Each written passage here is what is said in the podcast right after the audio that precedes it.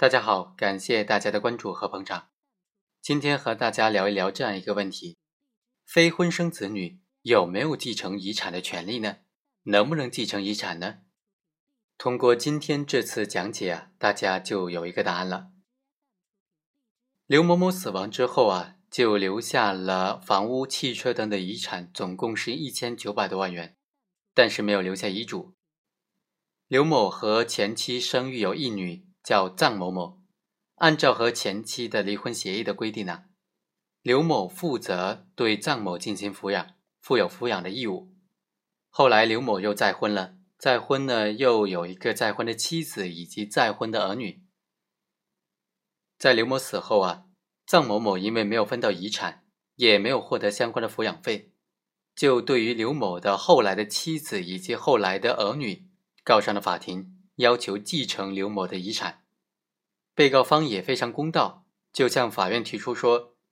首先要对臧某某和刘某某之间是否存在亲子关系进行鉴定，如果存在亲子关系的话，那么他享有继承权没有问题；如果不存在亲子关系，那么臧某某就不享有继承权。但是臧某某首先他不同意鉴定，所以被告等人就认为应当适用婚姻法的规定。认为本案当中，臧某某因为他拒绝进行鉴定，所以推定他不是刘某某的亲生儿女，所以没有继承权。法院就认为，在原告拒绝鉴定的时候，推定原告不享有继承权，没有法律依据，也不符合我国婚姻家庭道德观念的原则，所以不同意被告的鉴定申请。原告在这个案件当中享有继承权，但是被告等人就不服啊。既然对方连亲子鉴定都没有勇气做，那么就可想而知，他肯定不是刘某某的亲生的儿女。那凭什么可以来分遗产呢？于是提出了上诉。二审法院就认为，本案当中亲子鉴定它具有很强的伦理性，涉及到父母子女的诸多的隐私权，所以主张亲子鉴定应当严格的限定在父母和成年子女本人之间。被继承人刘某某生前并没有提起否认亲子关系的诉讼，而是依照离婚协议的规定对臧某某履行了抚养义务。另外，子女和父母有自然的血亲关系，不是享有继承权的必备的条件。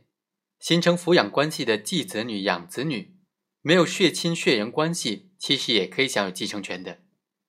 所以，法院不支持被告等人的亲子鉴定的主张。是依法对臧某某及其母亲名誉权、隐私权等等的保护，也是对逝者刘某某名誉的尊重，这是正确的。遗产分配优先尊重死者生前的意思表示，刘某某和臧某某的离婚协议当中明确的表明说，女儿臧某某是双方当事人今后各自拥有财产的合法继承人之一，刘某某一直没有进行变更，没有改变。所以，本案当中，臧某某也依照此约定享有了继承权。好，我们来简单总结一下：否认亲子关系是属于身份权的范畴，专属于父母子女；自然血亲关系和是否享有继承权没有必然的联系；继承权纠纷不以亲子关系鉴定为依据。好，以上就是本期的全部内容，我们下期再会。